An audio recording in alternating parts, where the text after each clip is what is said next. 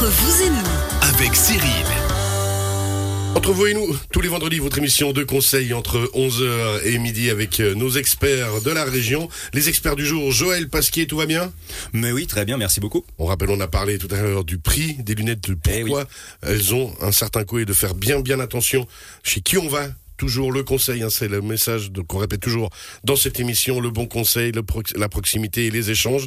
On retrouve bien sûr en podcast cette rubrique sur radiochablais.ch. Martin Caro avec nous de Fatal Bike, tout va bien? Il fait beau, il fait chaud. Ça fait du Fantastique. bien. On va justement, dans quelques instants, parler avec vous de l'entretien euh, des vélos.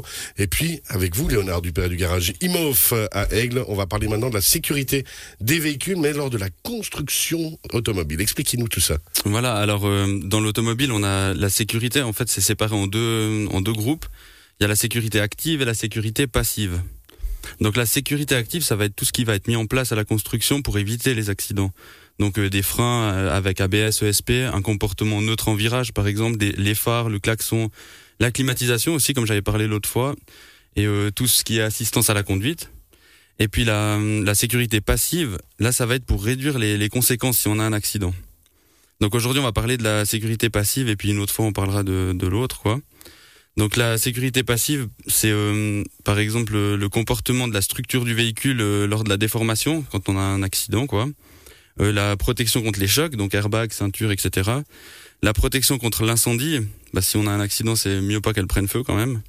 Et puis, ça peut euh, dedans. Tout ce qui va toucher euh, la désincarcération des occupants après l'accident, quoi.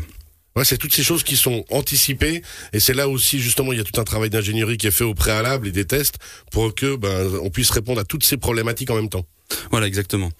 Donc, si on remonte dans les années 30, donc là, il y a eu, euh, il commençait à y avoir une forte augmentation des décès à cause des accidents automobiles, quoi. Ça a Ouais, il y avait commencé pas à de se ceinture de développer. sécurité, il y avait rien, Il y enfin, avait que c'était des dalle. boîtes de conserve quoi. Donc ouais, exactement. Ils ont commencé, ils ont, ils ont vite, euh, ils ont vite remarqué en fait, ils ont étudié la chose, puis ils ont vu que en fait aucune voiture elle était conçue pour encaisser un accident. C'était pas dans le cahier des charges à l'époque Bah ouais. quoi, du tout. Et puis là on a, on a le début de l'accidentologie automobile quoi qui commence. Donc au début ça se passait comme ça. Donc là, euh, âme sensible s'abstenir quoi. Mais les scientifiques en fait ils récupéraient des corps qui étaient donnés à la science. Il, est, il faisait un bandage complet, il mettait dans une voiture, il la faisait se prendre un mur, il ressortait le corps puis ils étudiaient en fait. euh, parce qu'avant ça ils avaient aucune Donc c'était leur en fait. méthode du crash test. C'est Bah, c'est c'est là où on dit que les mannequins, ouais. les mannequins maintenant C'est c'est mieux, bien en c'est fait. mieux quoi, quand même, hein. Puis on peut Ah, les utiliser c'est plusieurs fois aussi. Bon appétit. Voilà. On rappelle, d'ici quelques instants, les gens vont passer à table. On pense fort à vous. Enfin voilà, ça a commencé comme ça, c'est clair. euh, euh, donc ils, a- ils avaient aucune notion au début de tout ça. Puis là, il a commencé à avoir l'étude de la résistance des eaux, des impacts avec une, force une forte décélération sur les organes internes, etc. Bah, c'est clair qu'avant la- l'automobile, ça allait à la vitesse d'un cheval, donc euh, les chocs étaient pas violents, mais ça, voilà, ça, ça a vite été vite quand même. Dans les années 30, ça commençait déjà à aller pas mal. C'est aussi comme ça qu'ils ont mis au point la ceinture de sécurité 3 points. Voilà. Par contre, ça c'est clair que cette technique-là, elle posait des énormes problèmes moraux et éthiques. hein. Bah, C'est assez, c'était assez difficile pour eux, j'imagine. ouais. C'est- assez facile à s'imaginer que voilà, c'était compliqué quoi. Dans les années 50, c'est le début de l'utilisation de mannequins, comme on voit actuellement. Mais maintenant, ils sont hyper technologiques, euh, avec plein de capteurs. C'est hyper précis, c'est vraiment génial. Mais il faudra attendre début euh, septembre, euh, début des années années 70, 70, pardon, pour avoir une amélioration significative de la sécurité passive, quoi. Parce que année- début 70, 73, par là autour, c'était vraiment l'hécatombe. Là, le- l'automobile, il était vraiment euh, florissant, on va Ouais. dire. Mais par contre, la sécurité encore pas terrible. Du ouais, coup, puis il y avait bon, les, vraiment- les routes aussi n'étaient pas, Ouais, pas adaptées. Enfin, Ouais, voilà. Et même, euh, même les, les, les panneaux au bord des routes, je veux dire, ils n'étaient pas prévus pour qu'on rentre dedans. Enfin, bref. Il y avait des arbres tout le long des, Ouais, des routes aussi. Enfin, voilà, et D'ailleurs, maintenant, il y a beaucoup moins de, de, de décès, en fait. Enfin, il y a comme, vu la, la, la proportion de, Bah, de véhicules, en fait. pourcentage de véhicules qui roulent, oui, Ouais. ben, Il y a beaucoup, alors il y a des blessés, mais beaucoup moins de décès. Et je pense que ça vient entre autres grâce Bah, à tout, tout ce qui a, ce tout ce qui a, tout ce qui a été ouais, mis en, en place. hein. voilà, D'ailleurs, on le voit comment un véhicule se déforme, c'est impressionnant. hein, où- ah, faut, faut regarder un crash test au ralenti Ouais, pour ouais, comprendre exactement comment c'est fait. C'est vrai que c'est impressionnant. Même vous faites une petite touchette, votre véhicule est déjà déformé. Hein. Ouais. c'est ça. Bah justement cette euh, cette remarque que j'ai entendue souvent, les véhicules c'était beaucoup plus solide avant.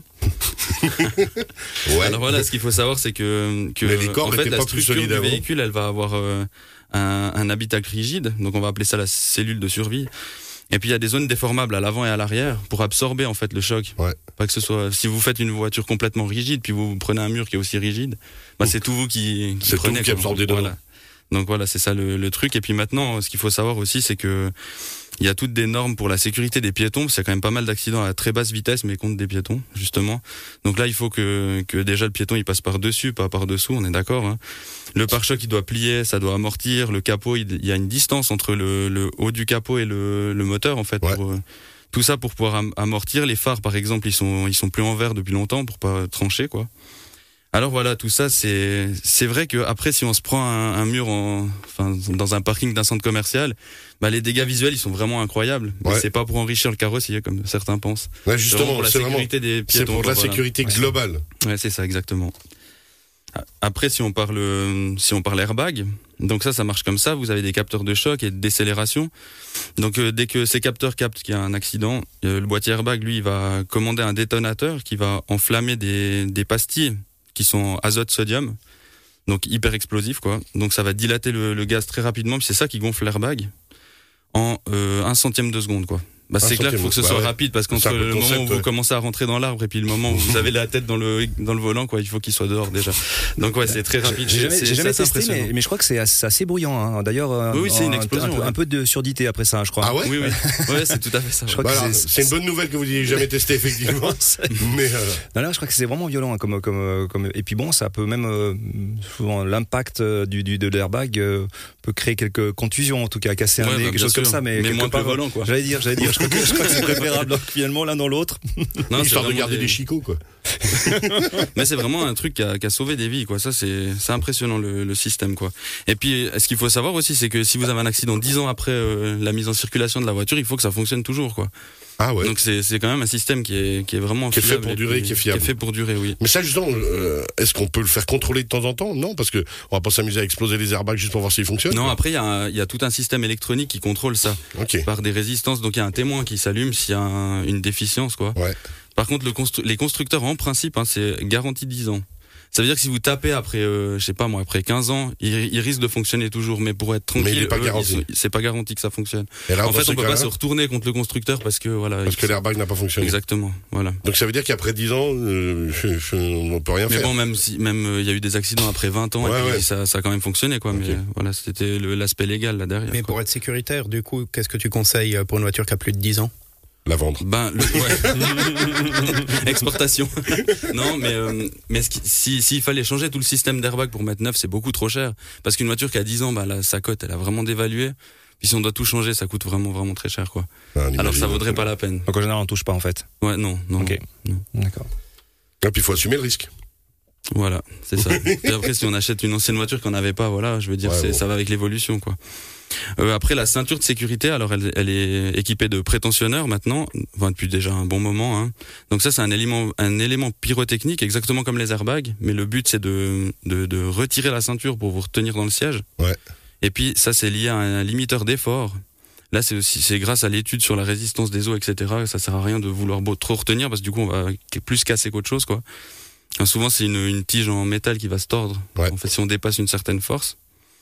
Et puis, euh, hyper important avec la ceinture de sécurité, on, on oublie un peu ça, mais c'est la position euh, de la ceinture, justement. Donc, il faut vraiment la mettre sur le bassin, celle d'en bas, et puis là, euh, sur l'épaule, assez proche du cou.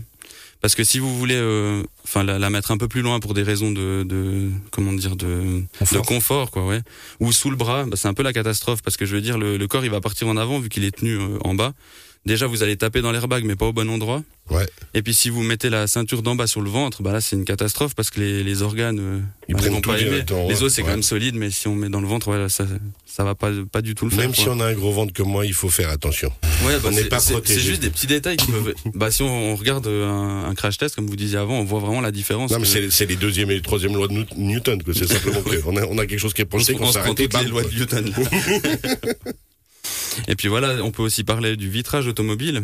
Donc les, les premiers pare-brises, ils étaient plats, tenus par deux guides, Ouais. mais hyper dangereux quoi. euh, Parce que quand ils cassaient, ça faisait, ça faisait des, des éléments hyper tranchants. C'est comme si on recevait plein de couteaux quoi. Enfin vraiment, vraiment le truc de. Bah c'était dans les années où justement ils s'en foutaient un peu de ça. Enfin ils n'avaient pas encore euh, étudié la chose quoi. La première amélioration qu'il y a eu pour le verre, bah, c'est le verre trempé.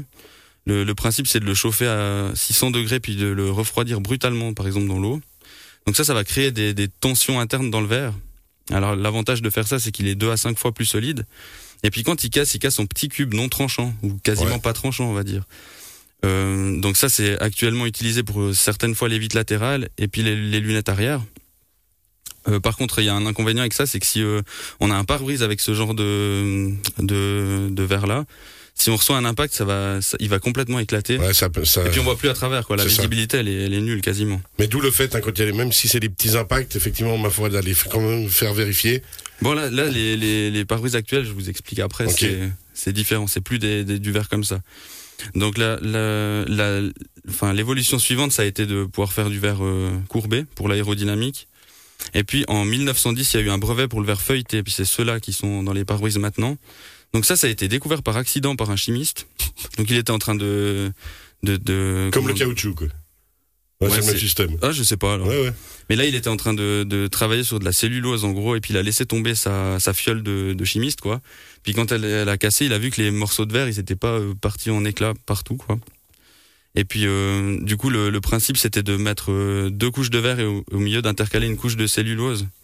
Puis l'histoire, elle raconte qu'en fait, lui, il avait vu dans le journal qu'une jeune fille, elle avait été défigurée par son pare-brise lors d'un accident, puis c'est ça qui lui a donné l'idée de faire ça pour les pare-brises automobiles, quoi.